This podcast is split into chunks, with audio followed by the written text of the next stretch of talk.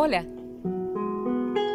Te estaba esperando para vibrar juntos y juntas entre letras y unirnos en la grandeza de las palabras.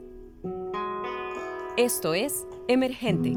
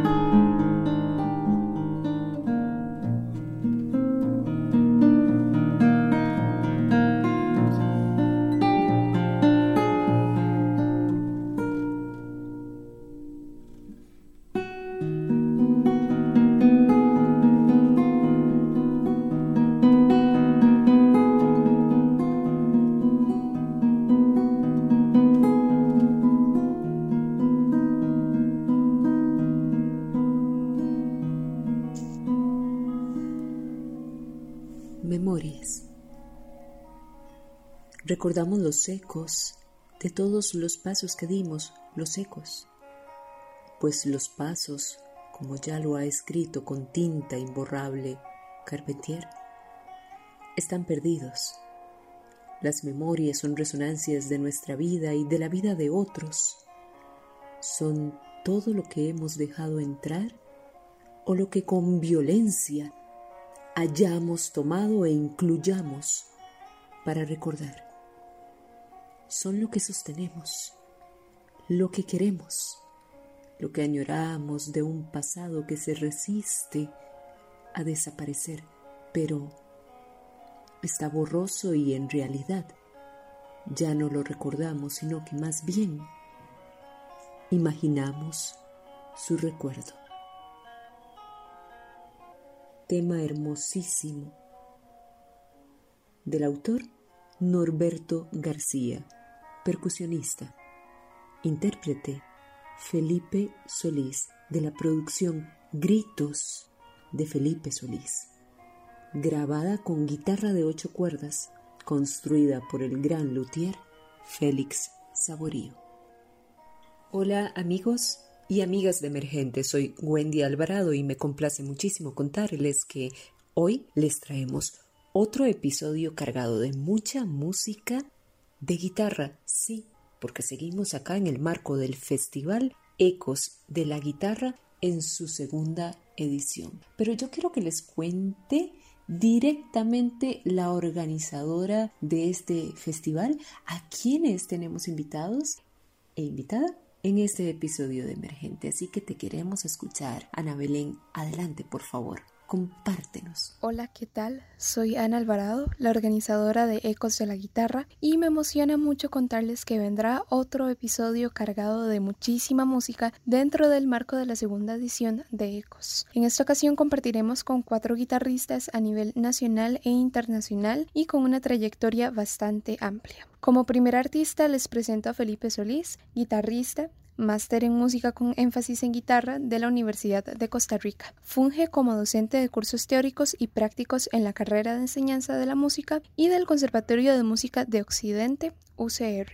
Qué lindo, muchísimas gracias Ana Belén por tus palabras y tus presentaciones. Y felicidades por este evento tan grande y hermosísimo. Lamentablemente no podemos hablar tanto de nuestros artistas invitados por acá, pero sí les invitamos a que lo hagan en la página de Ecos de la guitarra, Felipe. Felipe Solís, muchísimas gracias por aceptar esta invitación. Por favor, contanos qué significa para vos formar parte de este evento que organiza una guitarrista de tan corta edad. Además, ¿por qué tendrá más valor para vos incentivar desde una formación inicial en la música los procesos creativos originales? Por último, en este espacio ponemos a sonar tus temas, claro que sí, una destacadísima producción llamada Gritos. Por favor, contanos dónde la podemos escuchar completa. Gracias, Felipe. Muchísimas gracias por la invitación. Para mí es un honor eh, estar acá en Emergente y estar participando también en Ecos de la Guitarra para mí formar parte de este evento me parece algo importante y lo cual agradezco muchísimo porque esta sangre joven que trae Ana es la que en adelante también estará pues cambiando estos esquemas interpretativos, estos esquemas, estos lugares de concierto. Y es la que responde y está respondiendo ahora ante la actualidad del encierro que nos trae la pandemia y pues bien, esto es para mí muy significativo porque es la continuidad, la evolución tanto de la música como del escenario musical. Así que aplaudo de pie la iniciativa de Ana por llevar a cabo esto. Espero que esto siga adelante y más allá, ya cuando tengamos un escenario posiblemente presencial, pues también sería genial que le dé continuidad a toda esta fuerza que trae. Yo considero que los procesos creativos son indispensables, tanto en el nivel de la creación como en el nivel de la interpretación. Podemos abordar repertorios todo el tiempo, pero podemos darle un poco de nosotros a ese repertorio también, ¿verdad? Aunque no sea necesariamente nuestro aunque no sea necesariamente de nuestra autoría. Yo considero que la creatividad debe estar de la mano con el aprendizaje actual de la guitarra y de la, de la música en general, porque eso propicia la actividad artística, más allá de solamente la actividad técnica. Pues bien, hacer el ejercicio de buscar o procurar una interpretación personal de una obra, eso es un ejercicio también creativo. Y el proceso de construir una obra abre un montón de puertas y creo que la mayor parte de esas puertas son hacia adentro son para conocer que tenemos dentro de todas estas ventanas por las que ya hemos observado distintos repertorios, distintas lecturas, distintos pensamientos y se van sedimentando dentro nuestro. Así que la composición, la creación, la creatividad en general es indispensable para el desarrollo musical. Para continuar con la programación de este episodio en Emergente, les quiero presentar a Gina Arriola, Comienza sus estudios musicales a los 8 años de edad en la Facultad de la UAC. Posteriormente ingresa al Conservatorio de Música de Chihuahua para continuar con su formación académica. Bienvenida Gina Arriola, muchísimas gracias por tu disposición y querer eh, compartir acá con nosotros y nosotras. Contanos porfa qué significa para vos ser parte de Ecos de la Guitarra y ¿crees que lo que se ha logrado conseguir hoy día en el quehacer musical, me refiero a la diversa experimentación en cuanto a géneros, demás, haya sido posible alcanzarlo sin conocer a quienes lo forjaron, lo construyeron a través de la historia. Muchísimas gracias, Gina. Hola Wendy, qué gusto estar aquí. Muchísimas gracias a ti por la invitación para formar parte de esta entrevista. Y bueno, pues contestando a tu primera pregunta, para mí estar participando en esta segunda edición de Ecos de la Guitarra, pues la verdad que es un gran honor. Cuando mi querida Anita Alvarado me hizo la invitación para participar en este proyecto, la verdad es que me puse muy feliz porque este es un proyecto que tanto en esta edición como en la pasada está lleno de guitarristas increíbles, muchos colegas que tocan increíble, algunos los conozco en persona y algunos no, pero he tenido la oportunidad de escucharlos en video y la verdad es que estoy más que honrada de compartir pues escenario virtual. y bueno, contestando tu segunda pregunta, para mí sí es esencial que conozcamos la historia de la pieza que estamos tocando tanto como intérpretes como compositores, yo pienso que los intérpretes tenemos todavía más responsabilidad en conocer al compositor, lo que estaba viviendo cuando compuso esta pieza, a lo mejor lo que él sentía, lo que quería expresar. Como le estamos dando vida a sus obras, yo pienso que es muy importante, pues aunque claro que uno pone de su parte para que su interpretación sea única, yo creo que es muy importante también pues respetar lo que el compositor quería, lo que él plasmó en esa obra y para los compositores que son los que bueno van van surgiendo nuevos géneros musicales gracias a ellos, lo cual está genial, ¿no? Y ahorita, como tú dices, habiendo tantos, tantos géneros musicales, es necesario que sepamos la historia detrás de cada género. Desde mi punto de vista, sí, sobre todo porque, pues ya ves que dicen, ¿no? El que no conoce su historia está destinado a repetirla. Y la verdad, pues es que es cierto. El saber de dónde vienen los géneros distintos de música que interpretamos o que componemos, pues nos hace el proceso más fácil para nosotros poder evolucionar musicalmente tanto en interpretación o en composición. Si bien es cierto que a lo mejor se puede desarrollar música únicamente a partir de la música y no de conocer la historia detrás y todo eso, pues bueno, el conocer la historia, tener un contexto de dónde viene, nos hace saber pues hacia dónde va. Entonces, a lo mejor no es como tan esencial pero sí acelera muchísimo el proceso. Entonces, pues, ¿para qué queremos hacerlo lento? Para mí, desde mi punto de vista, sí es esencial conocer la historia de dónde vienen los géneros, de dónde vienen las piezas y pues pienso que así avanzamos más pronto. Cada semilla tendrá su flor. E igual que el amor, se muere. Mas cuando muera, renacerá pronto se abrirá otra vez la flor. Para florecer, vivo y muero, como aquella flor que el tiempo secó y espera su sol para renacer, como aquella flor ya marchita, a la tierra irá su semilla para florecer y abrazar el sol.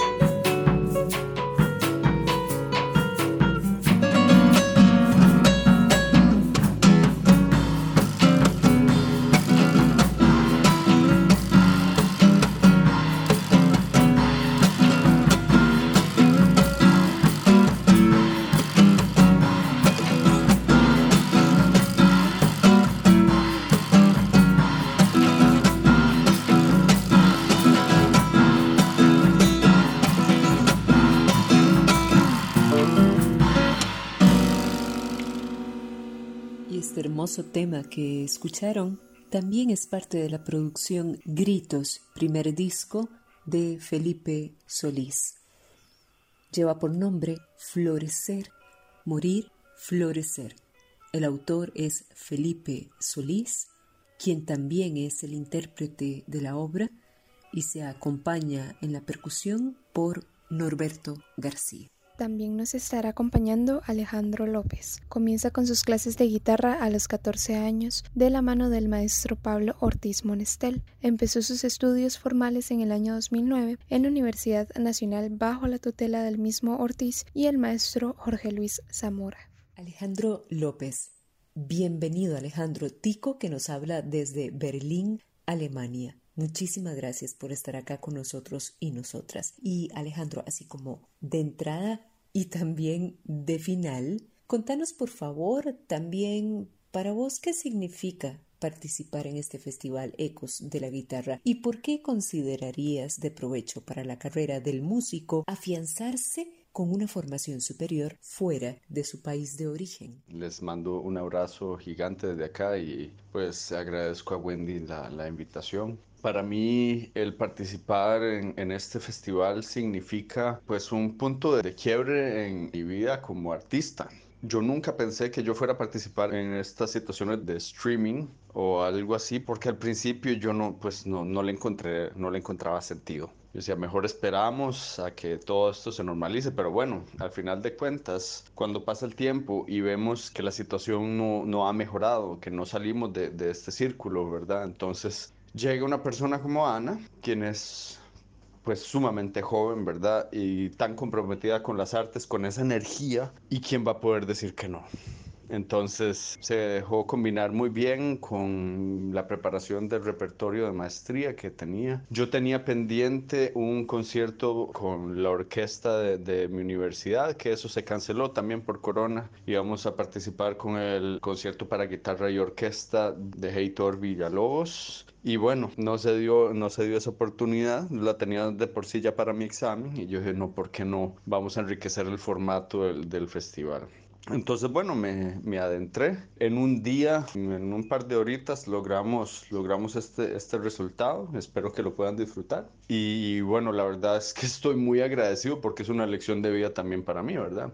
Si no tenés algo, hay que buscar la forma de tenerlo, ¿verdad? Hay que buscar la forma de, de, llegarle a las personas, de seguir esparciendo nuestro trabajo y es un mundo digital y es algo a lo que nosotros tenemos que acostumbrarnos y aceptarlo como parte de nuestra vida. Por otra parte, bueno, el estudio en el extranjero, por supuesto que siempre es una, es una ventaja, ¿verdad? Si decís que estudias en el extranjero, pues, oh, gran respeto, ¿verdad? Para lo que ha sido bueno en, en mi vida es para animar a las personas que quieran hacer esto, que lo hagan. Es mucho trabajo, es mucho dinero, mucho compromiso, muchas cosas. Y yo me vine acá sin beca y aún así lo, lo pude lograr, ¿verdad? Es una experiencia que, que indudablemente te cambia la vida, te da nuevos horizontes, ¿Cómo enriquece esto a la vida del artista? Nada más viviendo, ¿verdad? Solamente con vivir la experiencia ya amplías tu visión mundial y tus criterios estéticos, ¿verdad? Entonces, bueno, sí, ese es mi, ese es mi punto. Te agradezco una vez más, Wendy, por la invitación. Y para finalizar, primero quiero agradecer a Wendy Alvarado y a Radio U por este espacio tan bonito. También quiero dar las gracias infinitas a estos grandes artistas que nos acompañaron en este episodio. Continuamos con Antonio Laguna,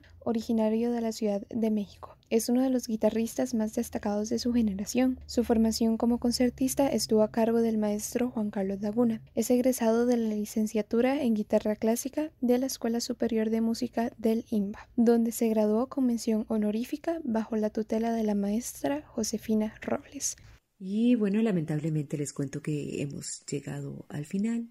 Ya para hacer el cierre de este espacio, vamos a hacerlo con Antonio Laguna. Querido Toño, con un concierto tuyo en vivo, vamos a hacer el cierre de Ecos de la Guitarra en su segunda edición. Vaya honor, muchísimas gracias. Toño, contanos, ¿cómo te sentís con esta participación y además ¿Consideras que los concursos de guitarra son un buen parámetro para medir niveles de ejecución, técnica, interpretación? ¿Crees que es importante que el instrumentista explore otras áreas del quehacer musical y artístico en general? Muchísimas gracias, querido Otoño Antonio Laguna, por tu participación en este espacio en Emergente y Ecos de la Guitarra. Antes que nada, quiero agradecerte la amable invitación que me has hecho para participar en este espacio tan interesante y también saludar y agradecer la presencia de las personas que nos acompañan hoy. Y bien, primeramente debo decir que en efecto estoy muy contento de haber sido invitado a clausurar la segunda edición del encuentro virtual Ecos de la Guitarra. Y bueno, para este momento tan bonito e importante he decidido ofrecer para todos ustedes un pequeño recital de guitarra en vivo,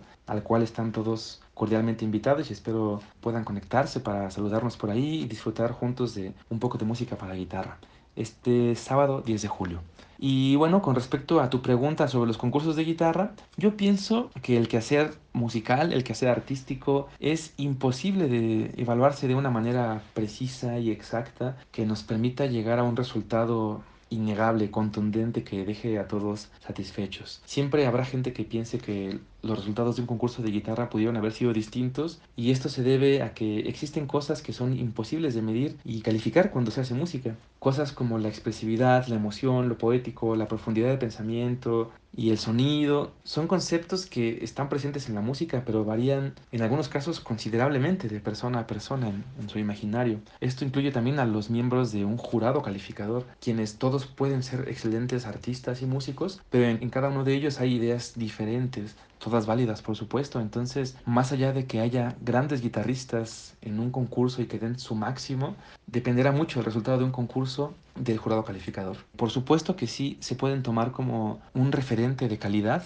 porque a los concursos casi siempre habrá gente muy muy bien preparada y también un referente de excelencia, por supuesto que sí. Pero bueno, algo que pienso es que hoy en día la guitarra goza de mucha salud en el sentido de que hay muchos festivales con concurso y todo eso, pero a veces noto cierta obsesión por el guitarrista joven que concursa, cierta obsesión por ganar algo que puede derivar en simplemente esa obsesión de ganar y ya no en preocuparse de verdad de hacer música, ¿no? De hacer arte, sino simplemente convertirse como en una maquinita que haga todo perfecto, sea acreedora a cierta premio por la excelencia de la técnica simplemente. No digo que no haya música y poesía dentro de los concursos, por supuesto que la hay y eso es algo muy bonito, pero también me gustaría invitar a todos los que nos estén escuchando aquí a que concursen, por supuesto que sí, pero a que exploren otras ramas muy interesantes acerca de el quehacer profesional artístico, como pueden ser el concertismo, la docencia, la investigación y no solamente quedarse en alguna de ellas, sino probar todas y combinar todo este tipo de habilidades que yo considero que un buen músico debería de cultivar.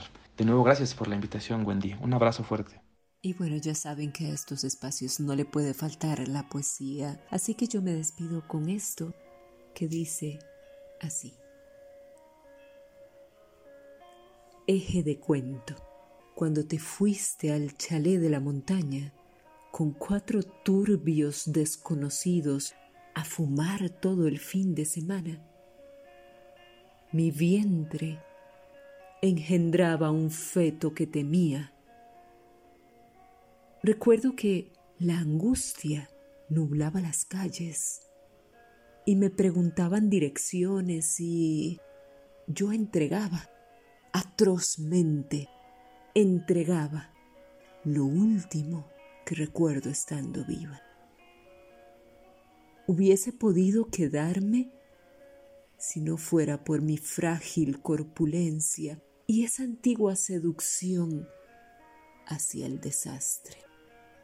Heme de regreso al hueco de la aguja, cabeza de alfiler donde las brumas queman. Los mediodías son plomizos lamentos, las tardes deshacen el mundo, la noche aterra.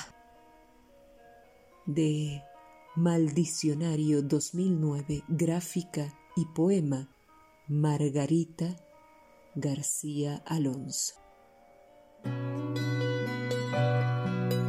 Emergente, un programa en coproducción con Radio U, Universidad de Costa Rica.